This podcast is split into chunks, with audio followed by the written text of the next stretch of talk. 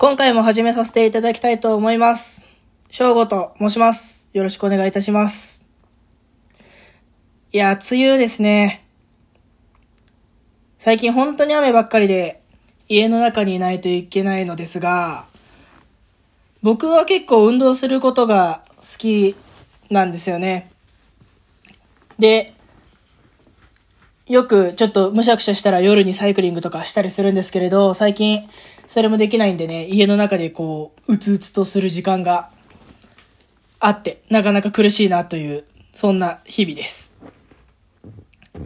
そんな本日なんですけれど、今回はですね、アイドルオタクのゴールって何なんだっていう話をさせていただければと思います。これ、僕昨日初めてラジオトーク投稿したんですけれど、昨日の夜にふと思いついて、ちょっと考えてみたんですよね、自分で。で、これ結構難しいんじゃないでしょうかね。他のアイドルオタクの方とかも。まあ、アイドルオタクに限らず、いろんな何かのオタクをしてる人にとって、ゴールって何なんだっていうのって結構難しいんじゃないかなと思っております。で、まあ結論から言ってしまうと、多分これって人それぞれなんですよ。まあアイドルにしろ、他のものにしろ、それを押す理由とか好きな理由とかも、その先に求めるものっていうのも、まあ、本当に人それぞれだと思うんですよね。例えばその場その場で楽しむこと自体が目的の人もいれば、自分の推しとかが、自分の推しのアイドルとかですね、まあなんか声優の方とか、まあその、そういう人が有名になることが目的であったりとか、そこまで応援をし続けるっていうのが目的であったりとか、まああとは好きなアイドルグループの全員に顔と名前を覚えてもらうっていうのを目標にしている人っていうのもいるのかもしれないですね。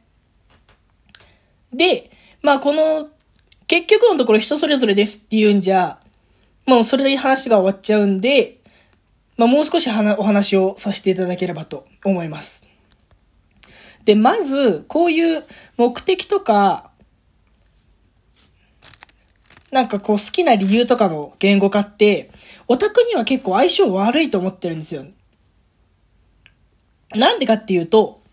オタクっていうものそのものが感情から動くことの最たるものだからなんですね。初めから論理的にオタクする人なんていないですよね。もうちょっと考えてみてほしいんですけれど、自分はこういうものに惹かれる性格で、あの、様々なアイドルを調べてみたら、このアイドルが一番長く押せる可能性が高いので、私はこのアイドルを推しております、みたいな。もうそんな論理的にめちゃめちゃ考えてオタクしてる人絶対いないんですよ。絶対とは言わないですけど、9割方の人多分絶対そうだと思います。ね、オタクって本当に感情で動くんですよ。はじめは本当にもうときめき。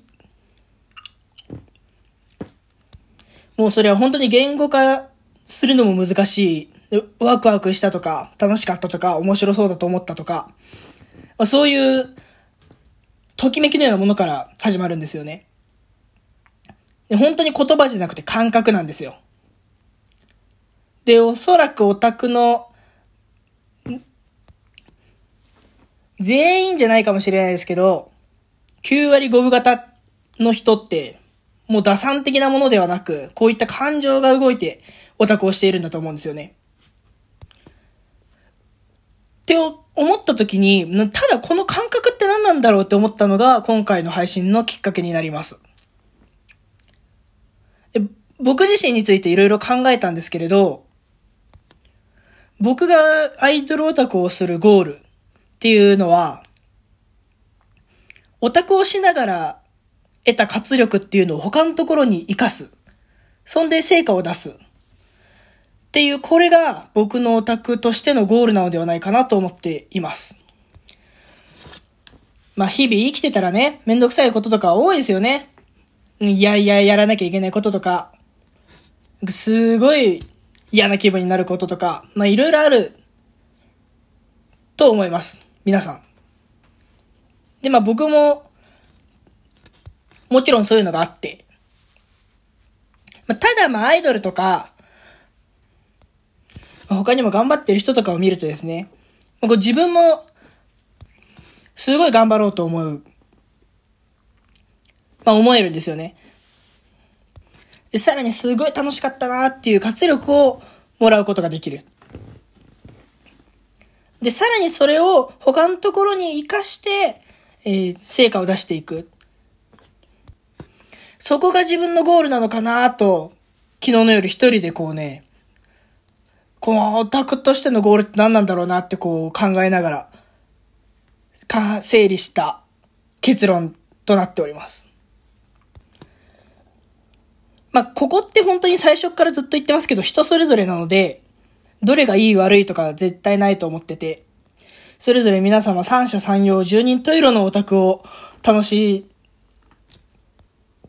楽しむことができれば、えー、もう本当にそれが素晴らしいなと思うんですけれど、今日ちょっとお伝えしたいのは、ここで、この自分の中でのオタクのゴールみたいなのを言語化して一つ気づいたことがあるんですよね。でも、ま、何より大きいのは、こう自分の言葉でしっかり整理することによって、オタクのモチベーションってめちゃめちゃ上がりますね。これは大きな発見ですね。で、さっきも言ったんですけれど、オタクとこの言語化っていうのはなかなか相性が悪いものだと思っているので、なかなかこう言語化をしようっていう、と思うきっかけってなかなかないんですけれど、自分の言葉で自分のオタク感みたいなものを整理していくのって結構大事だなと。で、これ考えてて思いました。で、この言語化に関しては今後もまたお話をさせていただければなと思います。と、そんな本日は、えー、オタクのゴールとは何なのかというお話でした。今回もどうもありがとうございました。バイバーイ。